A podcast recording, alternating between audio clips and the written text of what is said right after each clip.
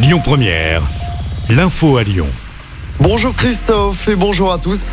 À la une, deux pompiers agressés hier soir lors d'une intervention à Vénissieux. Ils avaient été appelés pour un feu de camionnette vers 19h. Sur place, un homme s'en est pris physiquement à eux. L'agresseur a été rapidement maîtrisé et placé en garde à vue. L'un des pompiers a été transporté à l'hôpital. L'autre devait s'y rendre un peu plus tard dans la soirée. Des plaintes devaient être déposées. Premier revers du gouvernement à l'Assemblée sur la réforme des retraites. L'article 2 instaurant un index senior dans les entreprises a été rejeté hier. L'objectif du dispositif était de favoriser l'embauche et le maintien en emploi des salariés de plus de 55 ans. L'examen du projet de loi de réforme des retraites se poursuit jusqu'à vendredi soir. La réforme contestée à l'Assemblée nationale est dans la rue demain, nouvelle journée de mobilisation. À Lyon, la manif partira à 14h de la manufacture des tabacs, direction la place Bellecour. Les transports seront moins perturbés que les fois précédentes, notamment à la SNCF. 4 TGV sur 5 en circulation en moyenne demain dans la région, comptez un TER sur deux. Attention, des perturbations sont également à prévoir demain à l'aéroport de Lyon. Un tiers des vols sont supprimés à Saint-Ex.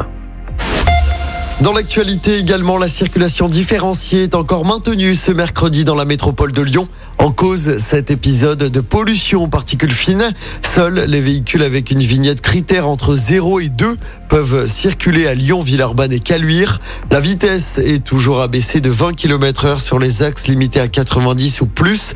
Le ticket à 3 euros des TCL est toujours en vigueur aujourd'hui.